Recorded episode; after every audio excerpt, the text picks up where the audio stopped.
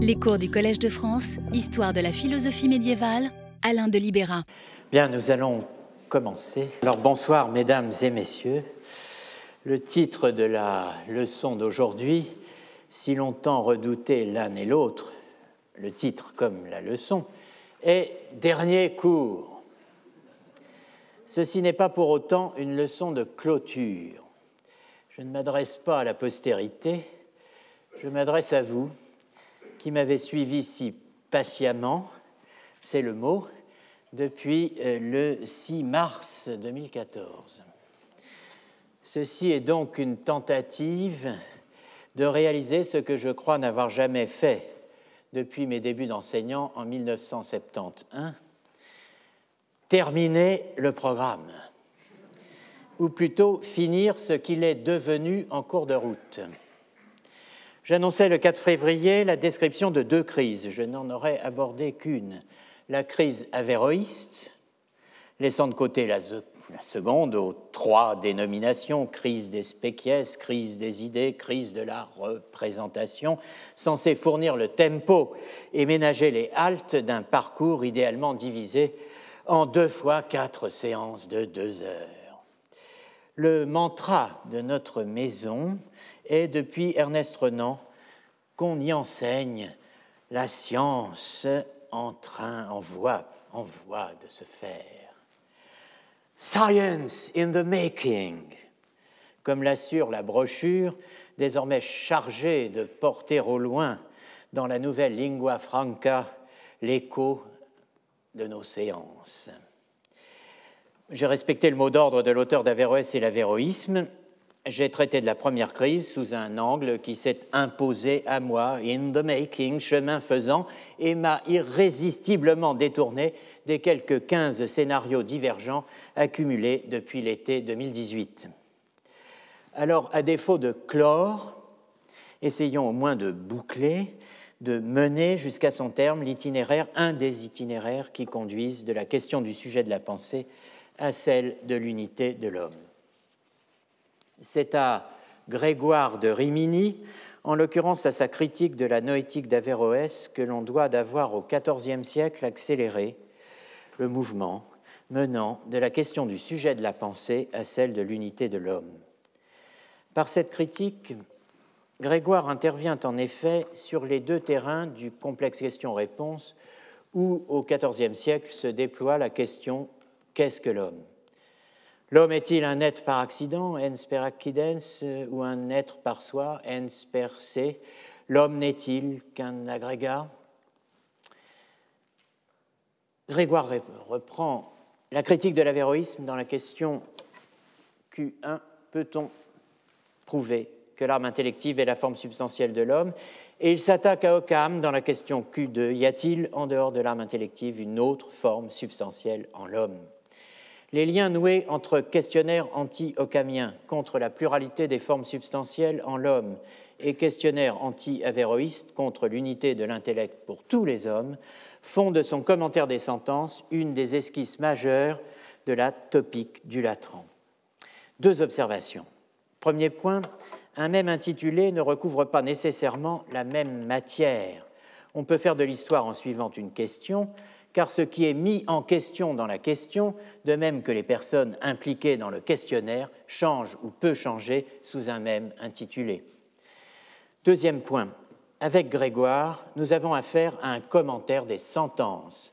Je faisais la semaine passée allusion à la place d'une question dans un dispositif, à ses relations avec d'autres, en me référant au programme esquissé avec Eugenio Randi dans les années 1980. C'est une dimension essentielle de l'analyse des complexes questions-réponses, ou comme l'écrit Collingwood dans son autobiographie, chaque question appartient au tout et à la place qu'elle occupe dans le tout. Grégoire souligne que ce que nous appellerions le problème de l'union de l'âme et du corps s'inscrit dans un questionnaire allongé à partir des distinctions 16 et 17 des sentences livre 2, portant originellement sur la création de l'homme à la ressemblance et image de Dieu, Genèse 1, 26. L'ordre que suit Grégoire, celui des quadlibètes d'Occam, mais avant celui du De unitate intellectus de Thomas n'est pas un simple ordre des matières, c'est un ordre des raisons que Thomas lui-même a hérité de Siget de Brabant, qu'il l'avait fixé comme tel dès les Questiones Intersium de Anima, en posant que les deux questions de la séparation et de l'unité étaient étroitement liées. Point B euh, au tableau. Tous les programmes de recherche déclinés sur la base des injonctions successives du magistère, des premières condamnations parisiennes de 1270 au Concile de Vienne puis de Latran, suivent un même programme obligé. L'originalité de Grégoire est de soutenir que la thèse de la vérité n'est pas seulement connue par la foi, et que l'on peut au contraire la démontrer, non seulement par destruction de la position opposée, comme certains le soutiennent et le font, mais encore par certaines voies plus directes. Mais il revient aussi sur un point crucial du débat avec Thomas d'Aquin. Les avéroïstes des années 1270 qui soutenaient la théorie de l'homme agrégat, homo aggregatus, l'agrégé, l'adjoint, l'associé, trois termes remarquables en français pour répondre au problème du sujet de la pensée par la thèse du corps objet de l'intellect. Ces avéroïstes, dis-je, avaient répondu, avaient répondu à la critique que l'expérience de soi comme pensant, alléguée par Thomas, étaient tout à fait compatibles avec leur anthropologie. L'anonyme de Guillet, le plus célèbre des inconnus du XIIIe siècle, répliquait ainsi en deux temps. Tu dis, moi, j'éprouve et je perçois que je pense. Je réponds, c'est faux. C'est l'intellect qui t'est naturellement uni en tant que moteur et régulateur de ton corps. C'est lui qui éprouve cela, tout comme l'intellect séparé éprouve qu'il a en lui des intelligibles. Si tu dis, moi, agrégat d'un corps et d'un intellect, j'éprouve que je pense, c'est faux. C'est l'intellect réclamant ton corps comme objet qui éprouve cela et le communique à l'agrégat.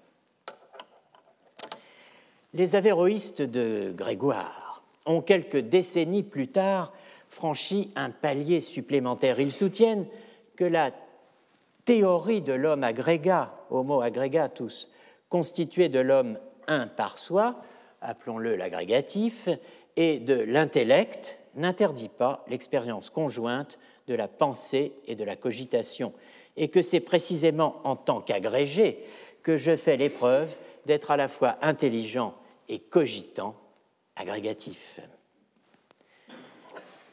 Tu dis que moi, qui éprouve que je pense et universellement et particulièrement, je suis un homo aggregatus, que par l'une de mes parties, à savoir l'homme un par soi, j'éprouve que j'intellige particulièrement, et que par l'autre partie, à savoir l'intellect, j'éprouve que j'intellige universellement.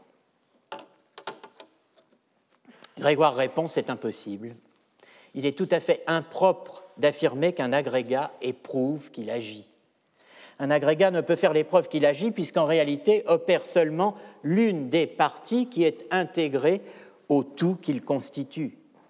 Si la thèse avéroïste était valide, il faudrait soutenir qu'une assemblée ou qu'un peuple s'éprouverait faire ce qu'un de ses membres fait, ou que l'univers ou que le monde s'éprouverait connaître les futurs parce que Dieu les connaît.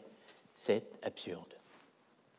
Deuxièmement, si, comme le soutiennent les avéroïstes, l'homme qui intellige particulièrement est un par soi et intellige, c'est-à-dire cogite grâce à la forme, l'âme sensitive qui lui donne l'être, il n'y a aucune raison de refuser qu'un homme un par soi intellige universellement par une forme, l'âme intellective qui lui donne l'être. Les deux sont, si j'ose dire, logés à la même enseigne. On ne peut penser universellement sans savoir qu'on pense quand on pense, ni sans savoir qu'on a cette opération en son pouvoir, autrement dit, que cela dépend de nous et que nous pouvons le faire à volonté, exactement comme on ne peut penser particulièrement sans savoir qu'on pense quand on pense, ni savoir qu'on a cette opération en son pouvoir, il n'y a aucune différence entre les deux. L'affirmation que l'on ne peut penser sans savoir que l'on pense au moment où l'on pense nous est familière.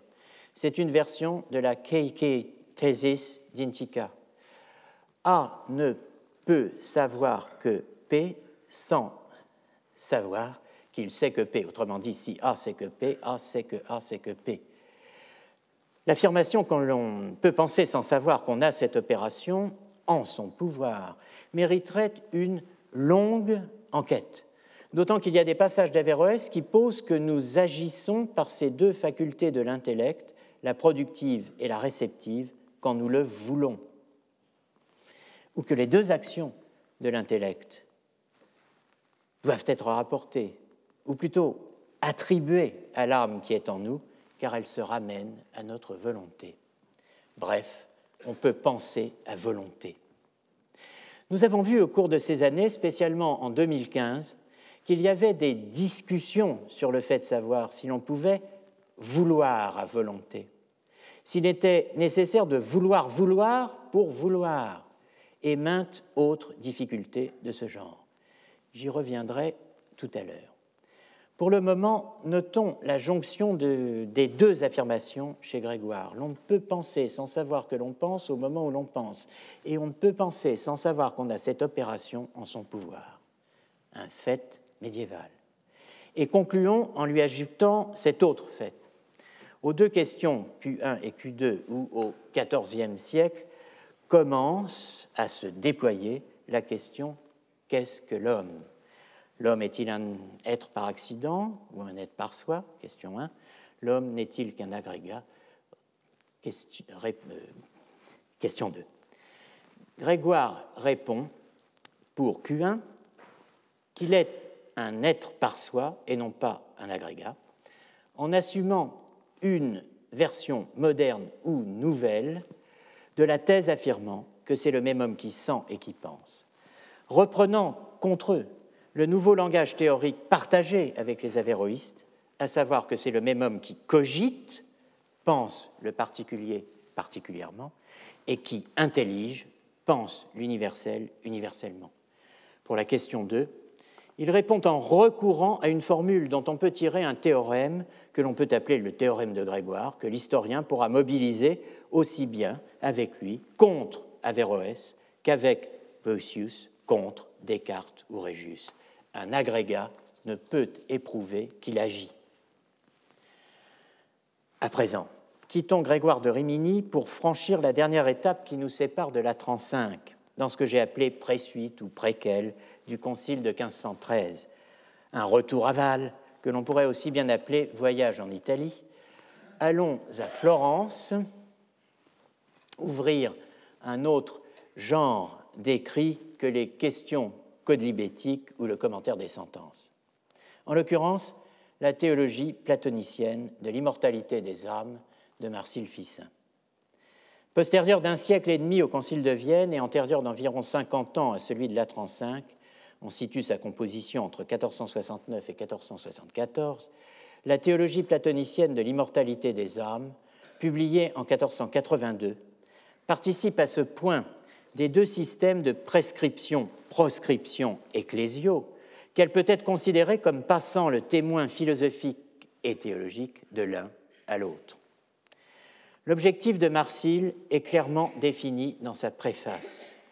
Il s'agit d'amener beaucoup d'esprits dépravés qui ne s'inclinent pas volontiers devant la seule autorité de la loi divine à se soumettre au moins au raisonnement platonicien qui appuie solidement la religion. Voilà un autre monde. La Florence de Côme de Médicis, 1389-1464, et de Laurent le Magnifique, 1449-1492. Voilà l'Académie florentine, héritière de l'Académie des Humides, au lieu de l'université. Voilà un nouvel entrant, Platon, qui revient dans le grand jeu après tant d'années où il a été invoqué ou jugé par contumace. Voilà qu'il revient grâce aux commentateurs du banquet, aux traducteurs allégués des oracles chaldéiques et des hymnes orphiques, aux traducteurs et commentateurs des dialogues de Platon, remis à Lorenzo il Magnifico en 1484. Voilà Marcille Ficin, voilà la Renaissance, cher à Michelet. Averroès est toujours là. Les médiévaux ne savaient pas qu'ils vivaient au Moyen Âge. Depuis 1469, celui-ci a un nom. Depuis que l'ancien secrétaire de Nicolas de Cuse, Jean-André de Bussy, loin son maître disparu depuis peu, d'avoir lu tous les livres, a distingué les livres de l'âge intermédiaire, Media Tempestas, de ceux des anciens, les Prisci, et des modernes, les moderni. Plato redivivus, Marcille, écrit Maurice de Gandillac, reprend en 1481 le combat de Pétrarque contre les Padouans, avec une concordance entre Moïse et Platon et une confirmation du christianisme par le socratisme. Entendez qu'il reprend la polémique anti-avéroïste alléguée du De sui ipsius et multorum ignorantia, mon ignorance est celle de tant d'autres. Marcille reprend le combat, précise Maurice de Gandillac, car d'autant plus soucieux de répandre la bonne parole que plus inquiétant se fait le bruit des bombardes, à l'heure où les Turcs ne cessent d'avancer vers le nord et vers l'ouest, tandis que le banquier Laurent défend par les armes contre le pape Sixte IV le privilège d'exploitation des mines d'Alain. Nous connaissons ce climat c'était en 633 celui du Pséphos de Sergius Ier, en 638 celui de l'Ectésis de l'empereur Héraclius. Il fallait unir les chrétiens pour les sauver. En 1481, Constantinople est tombée. La théologie platonicienne de l'immortalité des âmes voit donc plus large. Il s'agit de notre mort à tous, hier, ici, maintenant, demain, un jour ou l'autre. Averroès fait partie de ceux qui objectent à l'immortalité personnelle. Dans les années 1480, la combinaison des deux thèmes que nous distinguons aujourd'hui, l'unité de l'intellect avéroïste et le mortalisme alexandrien, est monnaie courante. Elle n'est pas spécialisée, comme en témoignera encore en 1513 la formule mortel et unique en tous les hommes, distincte de ceux qui affirment que l'âme intellective est mortelle ou unique en tous les hommes, ou qui sont dans le doute à ce sujet, laquelle marque un changement. S'agissant du mortalisme, ce n'est pas d'emblée Alexandre, c'est Averroès qui, mieux servi par les médias, l'imprimerie vénitienne en l'occurrence, mène le bal. C'est en 1489 que se situe le point de bascule de l'anti-avéroïsme en Italie, quand l'évêque de Padoue, Pietro Barozzi, frappe d'excommunication quiconque enseignera publiquement une interprétation avéroïste du De Anima. Les attaques contre Averroès, mêlant unité de l'intellect et mortalité de l'âme, sont antérieures. Après l'intervention de Barozzi, elles se font plus nombreuses et plus pressantes. La publication en 1516 du De Immortalitate Animae de Pomponazzi, après la 35 et sa topique, ramène le balancier du côté d'Alexandre, pour ou contre.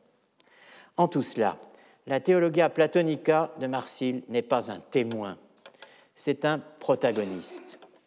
Ce devant quoi les Occam ou les Buridans avaient partiellement reculé, confiant ici ou là, à la fois seul ce qu'un péripatéticien attendrait de la raison, voilà qu'un platonicien de Florence le formule, l'articule et le conclut avec force.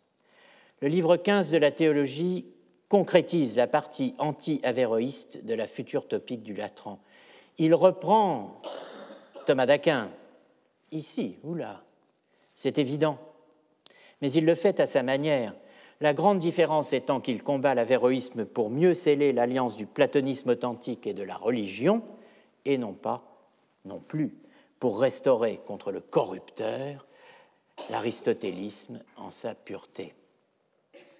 Les 19 chapitres du livre 15 de la Théologia ont une macrostructure argumentative à trois volets, correspondant aux trois thèmes impliqués par la question 1 de Grégoire ou la question 10 du premier Quodlibet d'Occam. Démonstration de la thèse de la religion, la vérité de la foi, l'âme rationnelle et ou l'intellect, ou mens, est la forme du corps humain. Réfutation de la première thèse d'Averroès, séparation de l'intellect ou mens, réfutation de la deuxième thèse d'Averroès, unité de l'intellect ou mens. Vu dans le détail, la structure micrologique du texte correspond à une prestation discursive maximale. Tout peut être argumenté rationnellement pro et contra. Il n'y a pas de domaine réservé à la foi seule. Pourquoi Marcille Fissin fait-il de l'unité de l'intellect une objection majeure à l'immortalité de l'âme? Parce que l'unicité de l'intellect et ce qu'elle entraîne, la théorie de l'homme-objet, sont aussi dangereuses pour l'immortalité personnelle que le matérialisme alexandrinien et la théorie de l'eductio formarum, de l'éduction des formes à partir de la matière.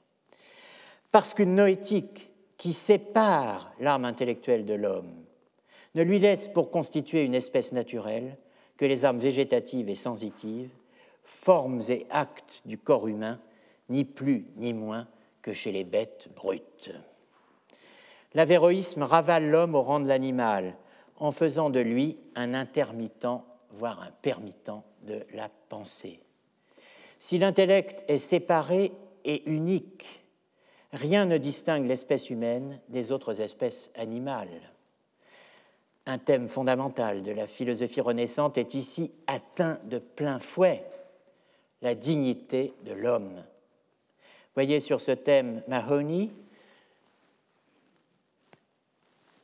l'indispensable livre d'Emmanuel Faye et la contribution, la belle contribution sur Pic de la Mirandole d'Olivier Boulnois. L'intellectualité étant un des principaux facteurs, voire le principal, voire l'unique facteur de la dignité humaine. Confier la propriété subjective de l'opération humaine à un autre, à autre chose que l'homme, l'intellect séparé. C'est difficile non seulement priver l'homme de son humanité, c'est aussi le vouer à la mort éternelle. Car si la forme humaine, la forme qui fait l'homme, n'est pas l'âme intellective, mais les âmes végétatives et sensitives, ou comme le dit Averroès, l'âme ou faculté cogitative, la raison particulière, l'intellect passible d'Aristote. L'homme, le composé humain âme-corps, est destiné à périr, comme le sont les dites âmes végétatives et sensitives qui naissent avec le corps et périssent avec lui. Qu'Averroès refuse l'éduction de l'âme intellectuelle à partir de la matière ne sauve pas l'être humain d'une entière et finale disparition, puisque l'union de l'intellect et de l'homme n'a lieu qu'in operando, épisodiquement, par le truchement des fantasmes, et aussi longtemps qu'elle a lieu. Un simple coup d'œil sur la structure du livre 15 de la Theologia Platonica suffit pour voir dans l'œuvre de Ficin et l'entrée en scène du platonisme dans le débat de la vérité catholique avec le matérialisme d'Alexandre et le monopsychisme d'Averroès une sinon la prémisse effective de la constitution apostolici regiminis. En tout état de cause, le nouvel acteur qu'est le platonisme sur la scène philosophico-théologique européenne joue un rôle de catalyseur qui réactive, en la compliquant, la structure mise en place au XIVe siècle. Au trio Alexandre, Averroès, vérité de la foi d'un Buridan, s'ajoutent non seulement Platon et les siens, mais au fond Aristote lui-même et en sous-main Thomas, source majeure de la théologia platonica. L'unité de l'homme, telle que le décrit la théologia, l'homme selon Averroès n'est pas un être un par soi. L'homme individuel, cet homme-ci, et l'intellect, la mens, ne constituent pas en effet un seul être, un être un. De leur rencontre ne résulte qu'une opération une, une intellection qui n'est pas immanente à l'homme, mais au seul intellect. La pensée est bien une action immanente, mais elle n'est d'aucune façon en l'homme. Sa place est dans la mens, séparée, impulsée, mue ou mise en mouvement par l'humaine cogitation. De la mens, la pensée ne passe pas en l'homme, elle ne transite pas de l'une à l'autre pour qu'il se l'approprie, qu'il la fasse sienne. Elle reste en lui dans l'intellect. Et Ficin de frapper une formule qui annonce le Es denkt in mir, ça pense en moi de Schelling, Es wird in mir gedacht, et Lichtenberg, Es denkt, sollte man sagen, so wie man sagt, Es blitzt. On devrait dire, n'est-ce pas, ça pense, comme on dit, ça tonne. On n'a pas le moyen de traduire blitz, alors on va faire du bruit plutôt que de l'éclairage. Donc, Ficin frappe une formule qui annonce le sapence, analysé dans le cours du 10 avril 2014, page 119-120 de l'invention du sujet moderne. Voici la formule. Ce n'est pas l'homme qui pense quelque chose par l'intellect, c'est l'intellect qui pense dans l'homme. N'étant pas immanente à l'homme, la pensée n'est humaine que sur un mode extrinsèque et par intermittence mais l'intellect dépendant des armes cogitatives humaines pour recevoir les espèces intelligibles produites et livrées par les images, non seulement l'intellect acquiert, oublie et retrouve son acte de pensée chaque fois que la puissance cogitative en, mettons, Pythagore acquiert, oublie et retrouve le sien, ce qui nous laisse face à un problème quasi frégéen. Qu'en est-il du théorème de Pythagore quand Pythagore dort? Qu'est-il advenu de lui après sa mort? Mais encore, parce que chaque jour, une multitude d'hommes incalculables s'appliquent à la connaissance de toutes choses, il s'ensuit que chaque jour, l'intellect apprend toutes choses, et un nombre probablement équivalent d'armes cogitatives sombrant chaque nuit dans le sommeil ou le néant de la mort, il se fait aussi qu'il oublie régulièrement autant de choses qu'il en a apprises.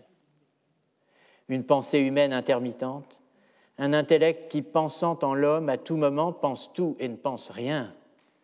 L'acte de pensée de l'avéroïste fichinien souffre de tous les maux dénoncés par les nominalistes du XIVe siècle. Il s'auto-détruit à mesure qu'il se fait, se consume à mesure qu'il se réalise, et automne timorumenos. Il perd jusqu'à la forme humaine. À l'homme pensant, Ficin donne les traits d'un monstre, tenant du mille-pattes et du caméléon. Composé d'hommes et d'intelligence, ce qui pense est fait d'une multiplicité d'armes humaines, car il y a un grand nombre d'hommes, et d'une intelligence unique, car une est la mens. Celui qui pense intellige quand je pense, cogite, et quand nous pensons, cogitons, et qui pense intellige quand j'ai laissé de le faire et que d'autres le font, ce pensant unique est un composé comparable à une espèce de grand monstre constitué de multiples pattes et d'une seule tête, dans lequel une forme séparée s'accouple à des choses corporelles et réciproquement. Singulier accouplement. Le monstre avéroïste que, au XIIIe siècle, Henri de Gand comparait encore simplement à un bicorps, l'ancêtre médiéval des jumeaux siamois a en deux siècles polymérisé. On lui donnait tantôt deux têtes et deux jambes. Le voici maintenant fait d'un chef unique juché sur des pattes innombrables. D'un point de vue platonicien, pareille créature ne peut prétendre au statut de nexus mundi. Le chapitre 10 le lui dénie explicitement. L'union de la mens et d'un vivant animé n'est pas véritable. Elle n'est pas telle qu'elle fasse vraiment des deux un seul que les avéroïki n'aillent donc pas dire que la misérable copule, copulam illam, qu'ils ont forgé, que ce pauvre caméléon contribue à la parure et à l'ornement du monde. L'homme avéroïste est un monstre, portentum et monstrum. Loin d'unir en lui les extrêmes, il scelle plutôt leur séparation. C'est tout le contraire de ce que l'on attend de l'âme humaine, si l'homme est le lien du monde, nexus mundi. Le chapitre 7 du livre 15 a pour titre l'homme intellige. Ficin commence par un rappel très thomasien. Aristote soutient que l'homme est un animal composé d'un corps et d'un intellect, et qu'il vaut mieux dire que c'est l'homme qui pense, intellige par son âme intellectuelle, que de dire que c'est l'âme elle-même qui pense. L'expérience le confirme sans équivoque. De fait, insiste Marcille, chacun éprouve en lui-même qu'il intellige quelque chose. Allons plus loin. Chacun se rend compte que l'intellection, l'opération propre à l'homme, comme aussi le sens, appartient au composé tout entier. C'est l'homme qui pense par son intellect, tout comme c'est lui qui perçoit par ses sens. S'il ne pense pas comme il sent, il est celui qui pense et qui sent. La thèse anti-platonicienne de Thomas, et plus précisément encore, celui qui pense et qui sent par la même âme. La thèse anti-avéroïste et anti-pluraliste posée au seuil du chapitre 6 du livre 15.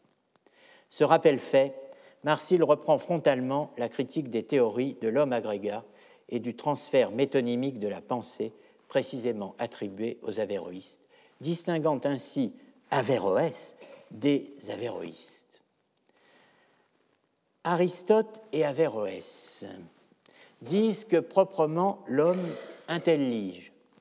En revanche, si l'on demande aux avéroïstes ce qui au sens propre, intellige. Ils répondront que ce n'est pas l'intellect, puisque pour eux l'intellect n'est pas l'homme, ni l'animal cogitatif, parce qu'il n'a pas la puissance d'intelliger, mais l'agrégat formé de l'intellect et de cet animal. Et ils ajouteront que l'action de l'intellect, qui est l'intellection, est attribuée au tout, parce que l'action de la partie est d'ordinaire attribuée au tout. Cette réponse est stupide, stultum id quidem, et doublement. Petit a par son recours à la notion d'agrégat. Petit b par son application, du théorème, par son application du théorème méréologique de l'attribution d'action. Contre A, Ficin fait valoir qu'un tel agrégat n'est pas un être, puisqu'il n'est ni dans une espèce unique, ni dans un genre unique. Autrement dit, qu'il ne possède pas l'unité qui le rendrait apte à une opération unique telle que l'intellection. L'homme est une espèce d'animal, pas l'homme pensant. Contre B, petit b, s'appuyant sur les exemples standards de la vision, du réchauffement et du mouvement dit impéré, il montre que l'entière séparation de l'intellect est incompatible avec l'utilisation d'un principe de transfert métonymique. L'action d'une partie peut s'attribuer au tout dans trois circonstances précises. Quand cette partie se continue à une autre dans une seule et même essence, comme lorsque nous disons que l'homme voit parce que l'œil voit. Ou bien quand elle se continue à elle dans un même être, comme lorsque nous disons que le feu chauffe par la caléfaction qui provient de la chaleur et de la forme, qui est une partie du feu, telle qu'en formant la matière, autre partie du feu, elle l'amène à ne faire qu'un avec elle. Ou bien quand elle se continue dans un seul effet d'agitation, comme lorsque nous disons que l'arme brandit l'épée avec le bras, parce que le mouvement transite de l'arme dans l'épée par l'intermédiaire du bras, ce que Thomas d'Aquin appelle un acte impéré, notion in actus imperatus, notion qui joue un rôle central dans la théorie de l'action, voyez le cours du 27 janvier 2015 sur Actus Imperatus et Actus Elicitus, et je pourrais ajouter la distinction entre euh, Transient Causality et Immanent Causality chez euh, Roderick Chisholm. Pour les avéroïstes, l'intellect ne se continue à l'animal, l'homme vivant animé, dit Ficin, ni en une essence unique, ni en un seul être, ni même en un seul effet d'agitation, c'est-à-dire de mouvement.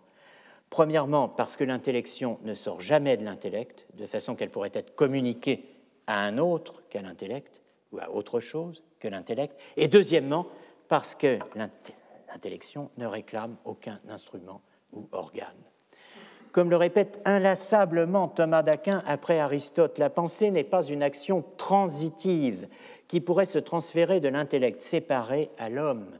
C'est une action immanente qui, dans le cas précis, ne peut que demeurer interne à l'intellect séparé, donc extrinsèque à l'homme. Voyez les définitions de euh, la euh, Summa contra Gentiles, euh, citée ici dans le comment appelle-t-on ça, le slide? Je ne trouve même plus le mot en français. Grand Dieu, grand Dieu, grand Dieu. En conséquence, puisque selon eux, difficile, l'intellect est séparé, qu'il ne se continue à l'animal en aucune des trois conditions fondant une attribution métonymique de l'action de la partie, l'intellect, au tout, l'homme pensant, les avéroïstes sont bien obligés d'admettre contre Aristote, leur maître, qu'intelliger est dit proprement de l'intellect, et que l'homme ne peut être dit intelligé sinon d'une manière entièrement impropre et par conséquent absurde. Et saint de s'exclamer, de s'exclamer et de s'esclaffer, et non pas de s'exclamer et de s'exclaffer. Surtout, qu'ils n'aillent pas invoquer leur exemple habituel, le, consuetum exemplum des caelo, qu'ils ne prennent pas le ciel à témoin, qu'ils ne viennent pas dire que, de même que le ciel est dit se mouvoir parce qu'une de ses parties en meut une autre, de même l'homme intellige parce qu'une de ses parties intellige. L'exemple ne vaut rien. En effet, le mouvement transite de l'intelligence du ciel dans le ciel, alors que l'acte de pensée ne transite pas de la mens humaine dans l'animal humain, ni réciproquement. Ce rejet de l'analogie cosmologique prolonge la censure de l'article 14 dans la liste de Tempier, en s'attaquant à une thèse bien reçue chez les avéroïstes latins, malgré la censure de 1277, au chapitre 8 du livre 15, Marcille les reprend de rechef sur ce terrain. Il nous accorde l'intelligence de la même manière qu'il accorde au ciel. La comparaison est absurde. Il n'est plus que d'ouvrir l'œil cyclopéen invoqué par Thomas dans le De Unitate Intellectus pour achever l'adversaire.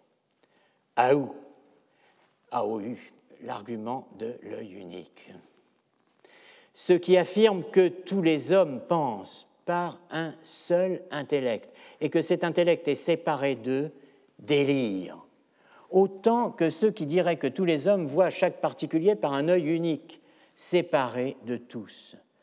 Thèse ruineuse pour la psychologie, mais aussi pour la morale et la vie civile, qui ne laissant qu'un seul agent éthique,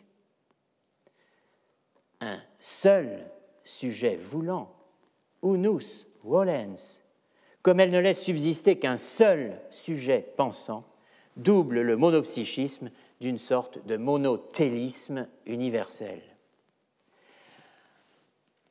Mille pattes ou caméléon, l'avéroïsme à la vie dure.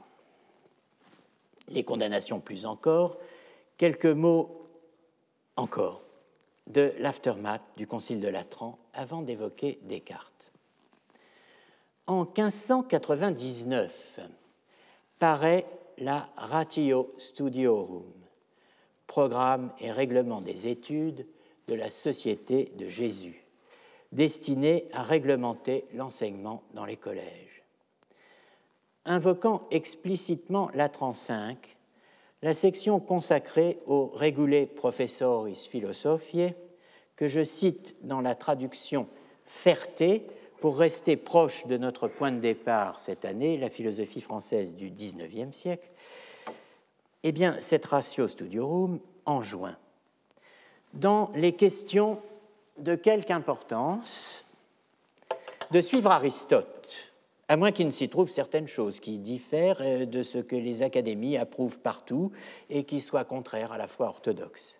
Et la règle de préciser, s'il y a dans Aristote ou dans tout autre philosophe des arguments contraires à cette foi, on s'appliquera à les réfuter énergiquement en se conformant aux décisions du Concile de Latran.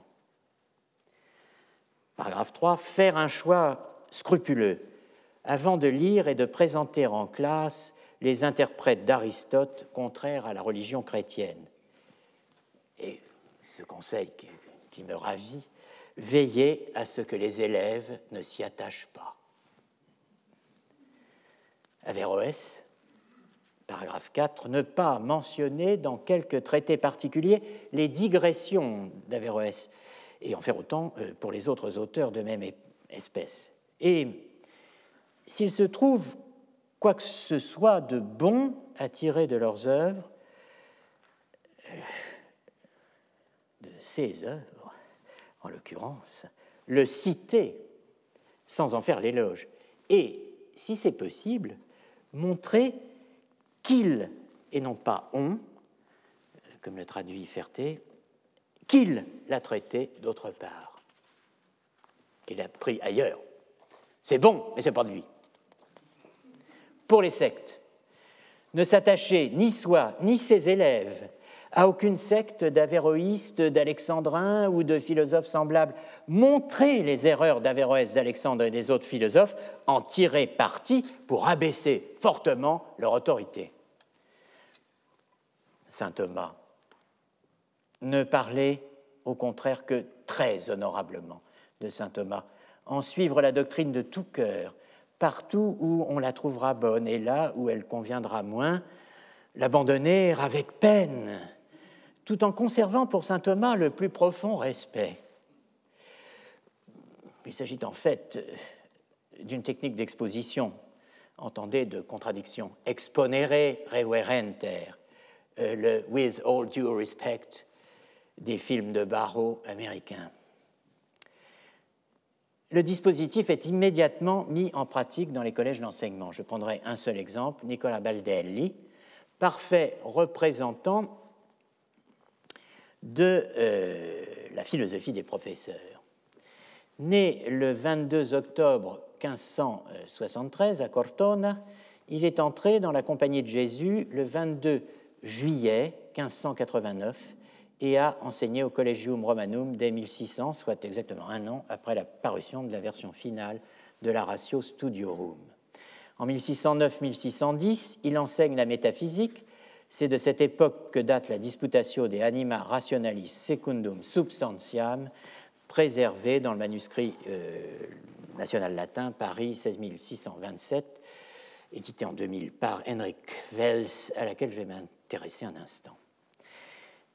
L'intellect convient-il à l'homme de manière purement extrinsèque? Les opérations de l'homme concourent-elles avec celles de l'intellect de l'extérieur pour produire l'intellection? Voilà le type de question soulevée. On peut s'en étonner, sachant que le concile de Latran a non seulement condamné d'avance, je cite, tous ceux qui affirmeraient que l'âme intellective est unique en tous les hommes, mais même ceux, je cite toujours, qui seraient dans le doute à ce sujet. Mais Baldelli est jésuite, il est professeur et il faut bien enseigner. On invente donc cela, une dubitatio sans dubium, un doute sans le doute, où l'on pourra, dirais-je, adaptant le mot de Boileau, toujours bien pensant, douter par métaphore. Euh, l'original dit, euh, pas, mourir par métaphore, mais il est vrai qu'il parle d'amour. Ah, allez, je ne résiste pas au plaisir de lire le passage de la satire 9. Viendrai-je, dit le poète, en une églogue entourée de troupeaux, au milieu de Paris, enfler mes chalumeaux, et dans mon cabinet, assis au pied des hêtres, faire dire aux échos des sottises champêtres.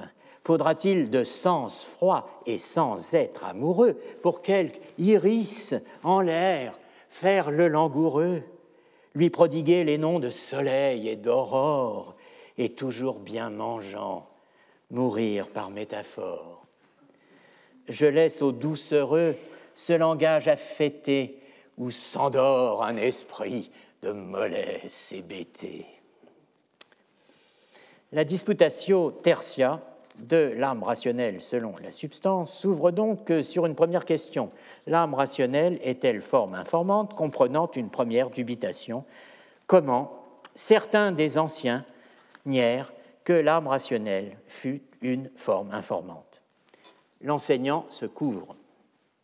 La question n'a pas lieu d'être entre catholiques, puisque le Concile de Vienne sous Clément V et la Clémentine ont déclaré erroné et ennemi de la vérité catholique toute doctrine ou position énonçant ou mettant en doute que la substance de l'âme rationnelle ou intellective n'est pas vraiment, ni par soi, forme du corps humain.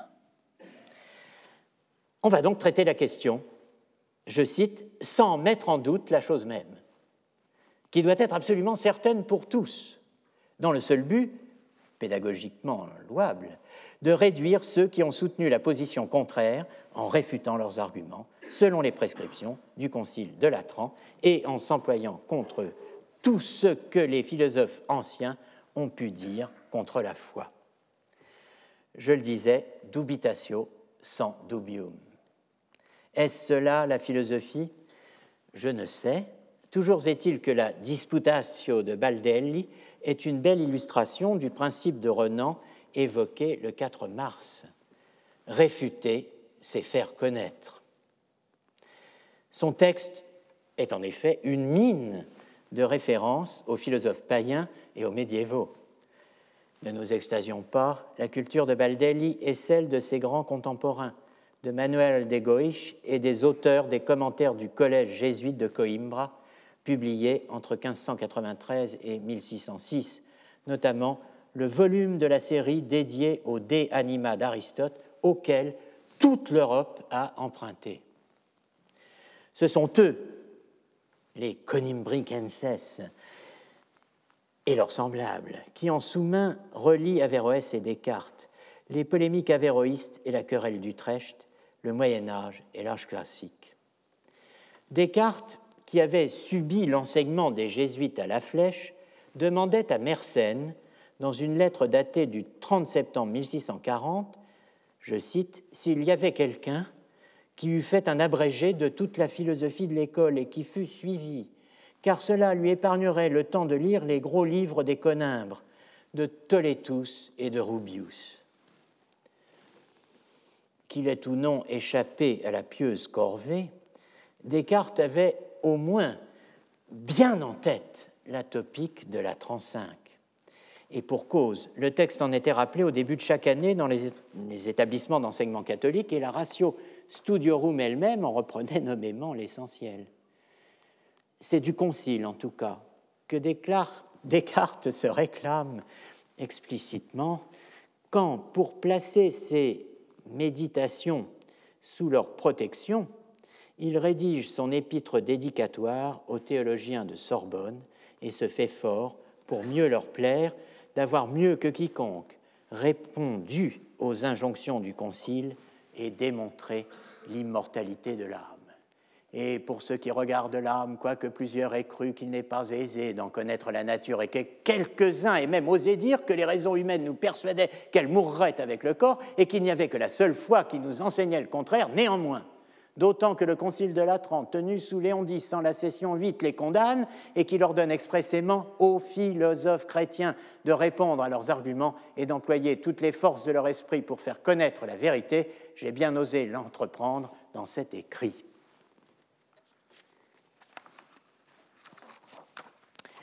Bah, cela n'empêche pas la mise à l'index des méditations le 10 octobre 1663 ni évidemment les attaques déclenchées aux Provinces-Unies contre Descartes à travers la lettre au révérend Père Dinet qu'il a publiée en 1642, les Meditationes, la version latine originaire des Méditations, datant euh, de 1641.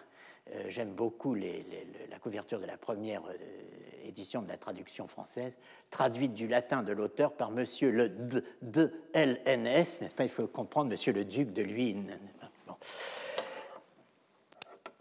Vu dans l'horizon du Concile de Vienne et de la topique du Latran, la nouveauté cartésienne apparaît sous un jour bien différent du scénario brossé par Heidegger dans Métaphysik als Geschichte des Seins et autres textes sur le je comme sujet insigne.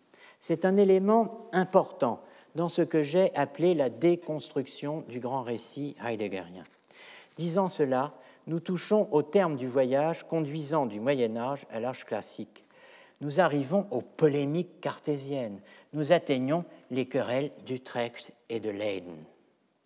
De fait, c'est sur ce terrain, l'unité de l'homme, que le très virulent adversaire de la nouvelle philosophie, Gisbert Wout, Voetius, recteur de l'université d'Utrecht, s'attaque à Descartes et à celui qui, à l'époque, apparaît encore comme son disciple, Régus, Régius, Hendrik de Roy, 1598-1679, confronté aux attaques de Voetius et de son bras armé, Martin Schauck, l'auteur de l'Admiranda Methodus, la méthode admirable, Descartes répond que ce n'est pas en professant l'illémorphisme d'Aristote, en faisant de l'âme la forme substantielle du corps et en prétendant expliquer par là l'union de l'âme avec l'autre que l'on prouvera décisivement l'immortalité de l'âme. Il vaut bien mieux de ce point de vue établir leur distinction. Il regrette que les théologiens ne comprennent pas cela.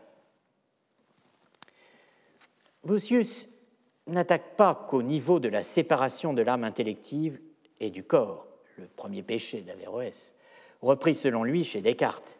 Il s'en prend aussi au second, l'unité de l'intellect. Toutes ces batailles sont à front renversé. C'est un spectacle fascinant. Au paragraphe 2 de sa thèse 2, telle que la rapporte la Narratio Historica, il compare l'intellect universel d'Averroès à l'esprit de Platon, sorte de génie assistant attaché au corps, et met Descartes au défi, lui qui a abandonné les formes substantielles, de s'opposer victorieusement à Galien, Averroès ou Platon. C'est le texte 1. Notez que l'expression intellect universel figure également dans l'épimètre du répondant en faveur d'une philosophie ancillaire de la théologie. J'admire les titres des, des, exercices scolaires des Bataves, n'est-ce pas?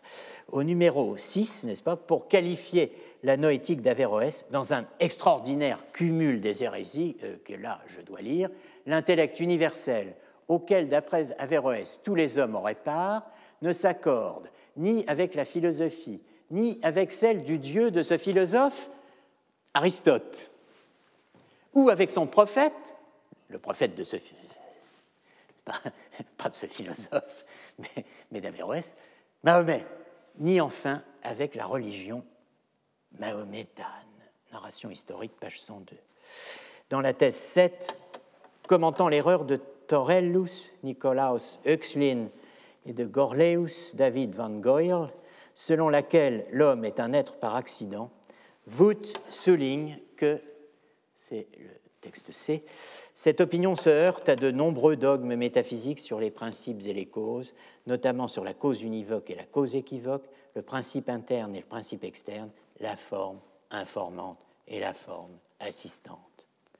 En fait, c'est tout l'univers des polémiques cartésiennes à Utrecht et à Leyden qui permettent à la distinction avéroïste entre forme inhérente ou informante et forme assistante de conserver un rôle psycho-anthropologique à l'âge classique.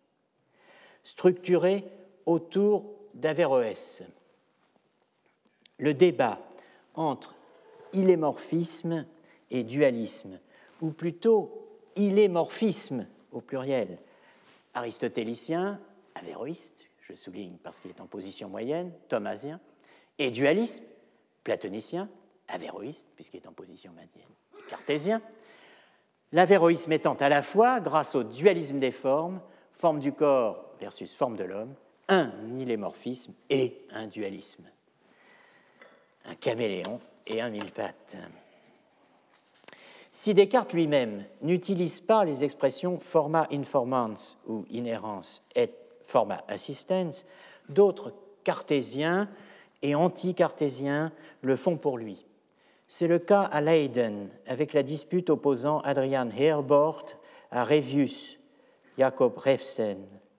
C'est le cas chez Petrus van Maastricht, qui, reprenant les termes des conciles de Vienne et de Latran V, explique que, loin d'être simple forme assistante, l'âme est essentiellement, per essentiam, et immédiatement unie au corps. C'est éminemment, évidemment, le cas chez Vossius lui-même, qui, pour mieux réfuter Descartes, poussant à bout l'image platonicienne du génie assistant, va jusqu'à imaginer la glande pinéale investie par un démon. Si l'on suivait Descartes et réduisait l'unité de l'homme à celle d'un agrégat, il s'en suivrait que l'ange ou le démon dans le corps d'un possédé, surtout s'il se tient dans la glande pinéale ou qu'il occupe de sa force cette glande plutôt que d'autres parties du corps, ne fomenterait ni plus ni moins une unité que l'âme qui existe dans le corps. Car dans l'un comme dans l'autre cas, le genre et le mode de l'union seraient identiques, à savoir par accident.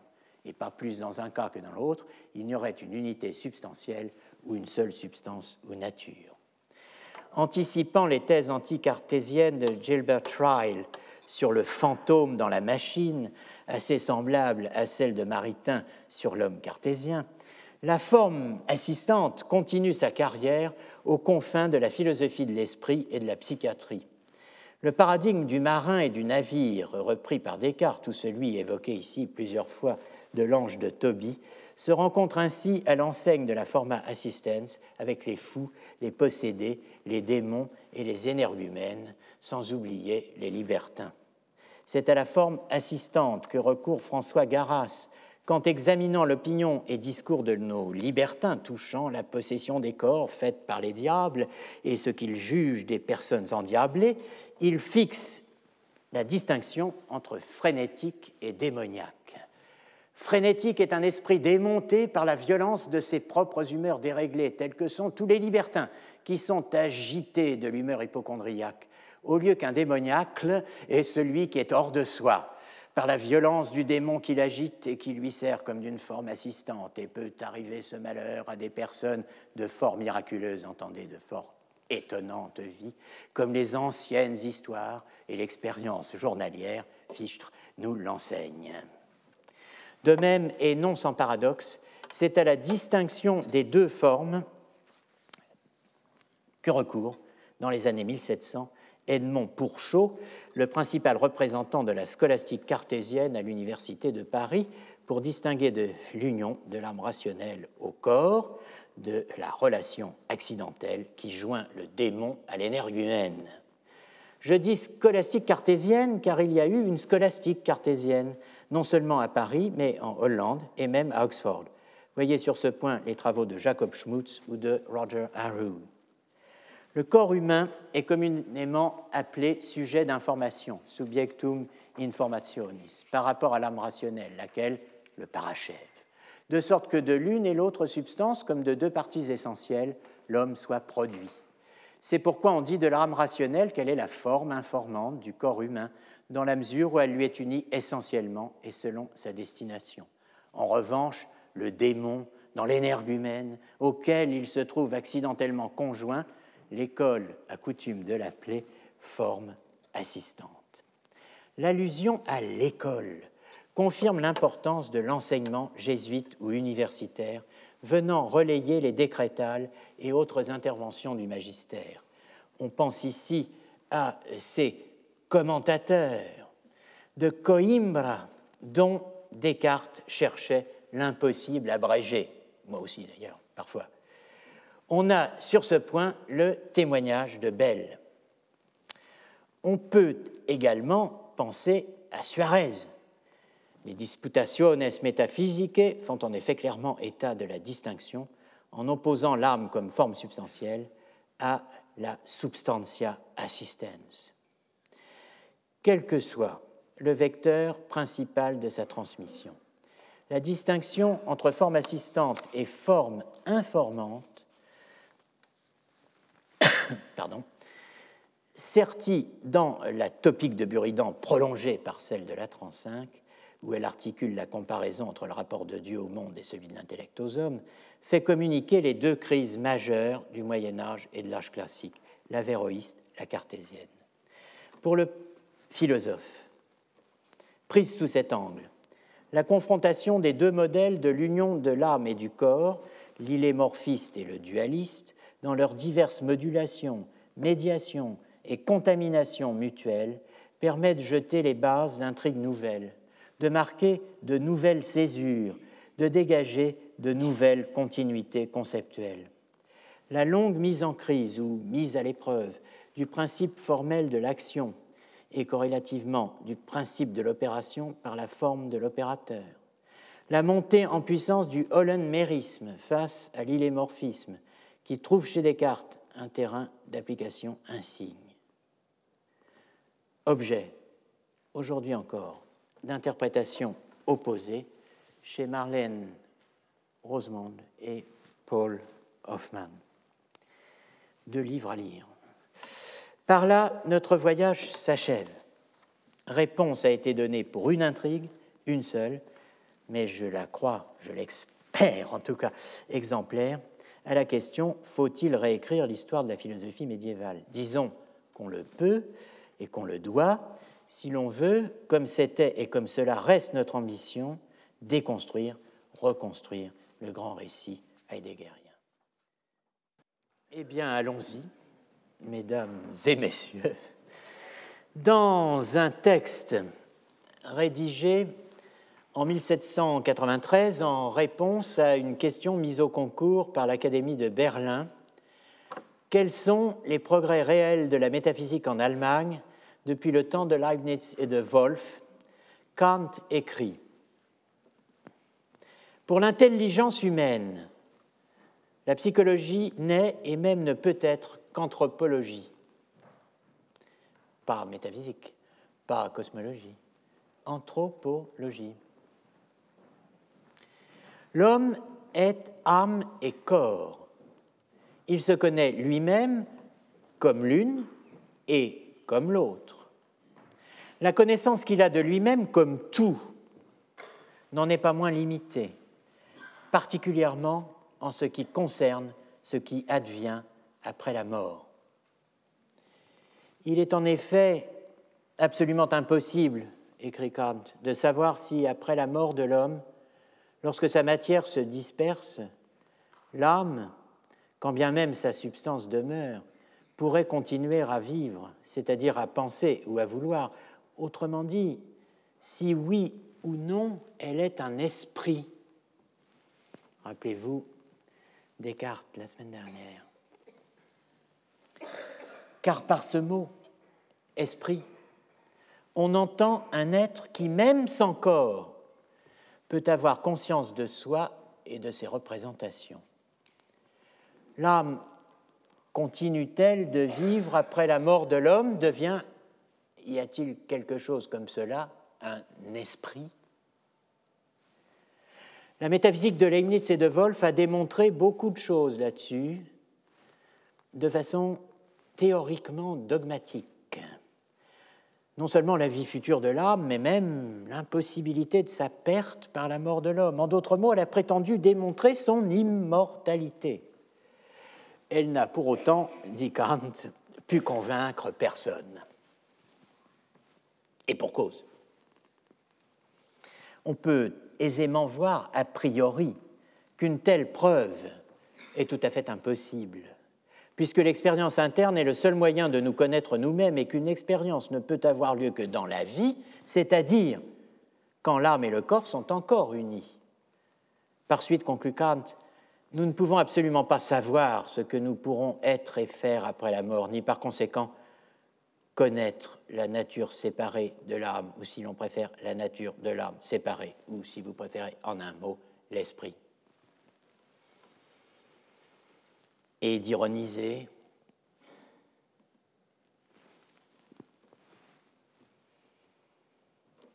Pour le savoir, il faudrait se faire fort d'essayer de mettre de son vivant l'âme hors du corps, ce qui reviendrait à peu près à la tentative de celui qui prétendait se regarder dans un miroir les yeux fermés et qui, interrogé sur ce qu'il voulait faire, répondit Je voulais seulement savoir de quoi j'ai l'air quand je dors.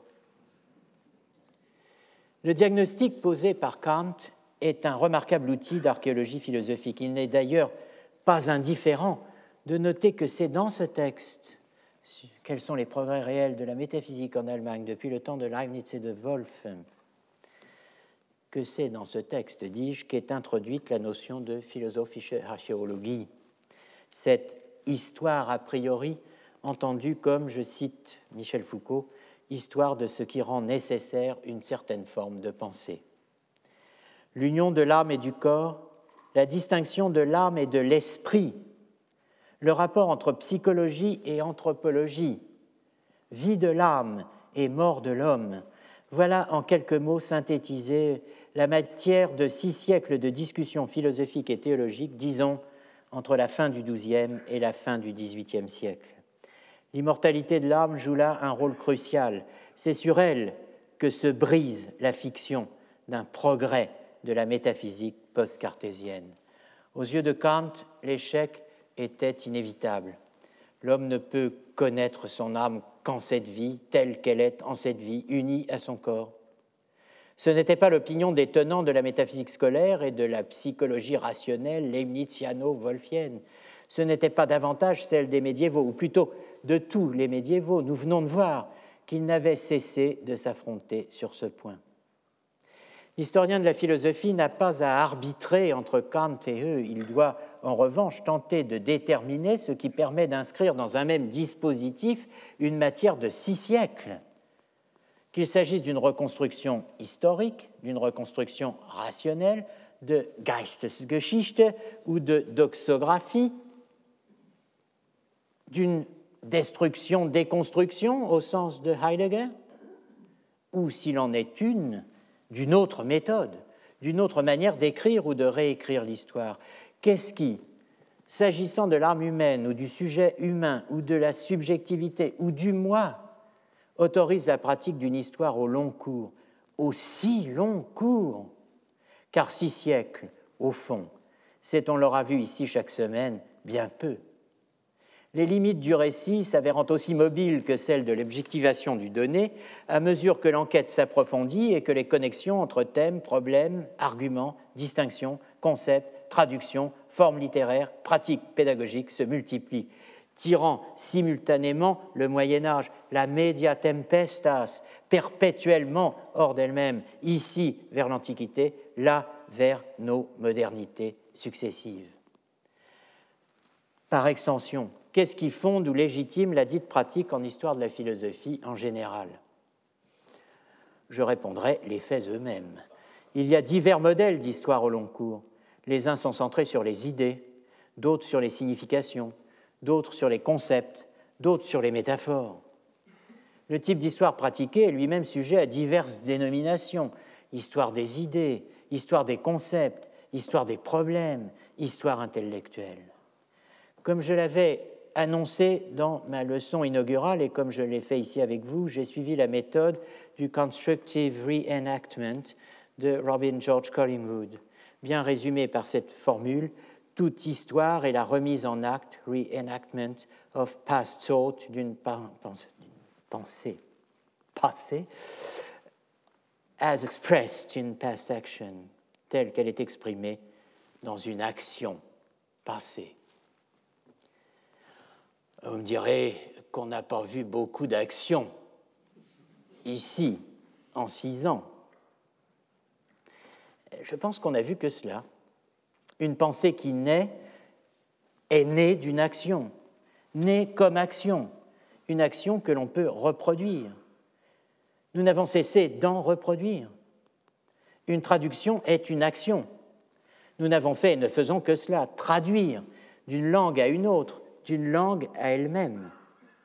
Surtout, nous avons fait de la liaison entre pensée et action l'objet même de notre réflexion une archéologie du sujet de la pensée qui est devenue archéologie du sujet agent de pensée et d'action, sous le titre foucaldien de sujet de la crécis, de l'usage, sur lequel s'achevait le cours du 26 juin 2014. Dans un texte paru en 1967, dans les cahiers de Royaumont, Jean Beaufray écrit.